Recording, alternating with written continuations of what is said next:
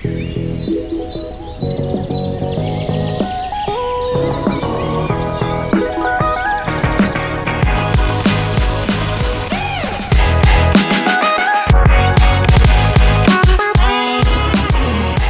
willkommen auch heute wieder auf einen Sprung zu Cashflow, Finanzen, Wirtschaft, Trends im Ohr. In diesem Format erfahren Sie, liebe Zuhörende, auf den Punkt gebracht, welche wichtigen Begriffe es in der Finanzwelt gibt und bekommen die Erklärung gleich mit. Heute betrachten wir den Buchstaben Z wie Zinsen mit Fokus auf den Wohnbau und dazu begrüße ich sehr herzlich unseren Experten aus dem Wohnquadrat Center in Graz, René Wertnick. Hallo Martina. Lieber René, was sind denn Zinsen eigentlich? Martina, ich würde den Begriff Zinsen einmal so beschreiben, das ist der Preis des Geldes, sei es der Preis, den man bezahlt bekommt, weil man das Geld veranlagt bei der Sparkasse, oder aber der Preis, den man bezahlt, wenn man sich Geld ausborgt. Du hast da jetzt einen guten Punkt schon angesprochen. Wenn man das Geld sich ausborgt, speziell auf der Finanzierungsseite interessiert unsere Zuhörenden im Moment das Thema Zinsen besonders. Gerade im Wohnbau ähm, war jetzt sehr lange Zeit eine Phase, in der die Zinsen niedrig waren. Welche Varianten gibt es jetzt also, wenn ich einen Kredit aufnehmen möchte und was gibt es dazu zu sagen von deiner Seite? Na, grundsätzlich kann man wählen zwischen einem variablen Zinssatz und einem fixen Zinssatz. Beim sogenannten variablen Zinssatz wird immer der marktkonforme Zinssatz abgebildet und in Rechnung gestellt, der aktuell am Markt erhältlich ist. Bei einem Fixzinssatz wird für eine bestimmte Laufzeit ganz genau ein Zinssatz ausgemacht, der für diese Zeit fixiert bleibt und somit dem Kreditnehmer, der Kreditnehmerin eine entsprechende Absicherung bietet. Wie kommt so ein variabler Zinssatz zustande, wenn du sagst, der bildet den marktkonformen Zins ab? Es gibt am Zinsmarkt Basiszinssätze für verschiedene Laufzeiten. Die gängigste oder der gängigste Basiszinssatz ist der 3-Monats-Euribor. Der bildet den Preis für Geld ab, das für drei Monate verliehen wird oder ausgeborgt wird.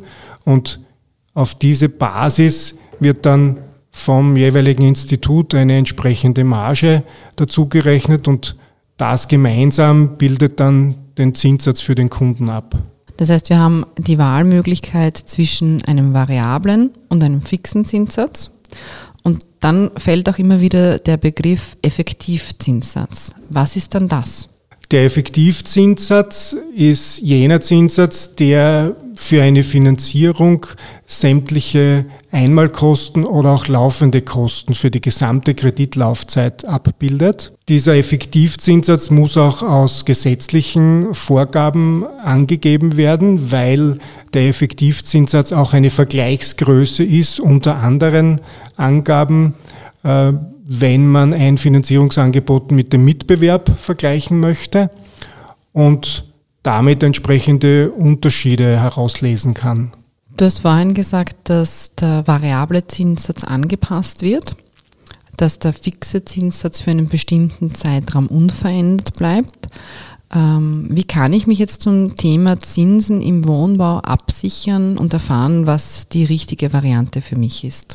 Eine Form der Absicherung wäre eben die Vereinbarung eines Fixzinssatzes, weil ich als Kunde dann für diesen Zeitraum vom Bankinstitut den Zinssatz fix zugesagt habe. Das wird auch schriftlich festgehalten. Zudem gibt es dann noch die Möglichkeit, ein Wertpapier zu kaufen, einen sogenannten Zinscap-Optionsschein. Auch das ist eine Möglichkeit der Absicherung gegen steigende Zinsen. Oder aber man wählt ein Produkt, wo aufgrund des Produktes eine Zinsobergrenze beziehungsweise auch eine Zinsuntergrenze geboten wird. Das heißt, je nachdem, wo ich mich wohlfühle als Person, kann ich durchaus eine Variante finden, die für mich passt. Bei einer variablen Verzinsung gleite ich mit, sowohl nach oben als auch nach unten. Und bei einer fixen Verzinsung weiß ich zumindest, wo mein Zinssatz steht und wie sich meine Rate auch nicht verändert, wenn sich am anderen Ende alles verändert. Genau so würde ich das bezeichnen oder, oder formulieren. Also das Thema Wohlfühlen ist auch im Bereich Finanzierung äh, sehr ausschlaggebend. Jemand, der es nicht aushalten würde, wenn die monatliche Rate äh, kurzfristig einmal mehr ausmacht, der ist sicher besser beraten, einen Fixzinssatz zu vereinbaren, weil damit entsprechend die Sicherheit geboten wird, dass für einen bestimmten Zeitraum die Rate immer unverändert gleich hoch bleibt von der Vorschreibung. Was gibt es aus deiner Sicht sonst noch für Besonderheiten, speziell im Bereich der Zinsen bei Finanzierungen? Ja, aus meiner Sicht wäre zum Thema Zinsen noch zu erwähnen, dass speziell im Finanzierungsbereich die Kunden immer nur für jenen aushaftenden Schuldsaldo die Zinsen bezahlen müssen, der noch zu Buche steht oder der aus dem Kontoauszug herausgelesen werden kann. Das heißt, wenn jemand einmal mehr Geld zur Verfügung hat und zusätzliche Zahlungen leisten kann, sofern das auch vertraglich möglich ist, spart man sich wieder laufende Zinsen und insgesamt kommt die Finanzierung damit günstiger. Dankeschön, René, für diese Informationen.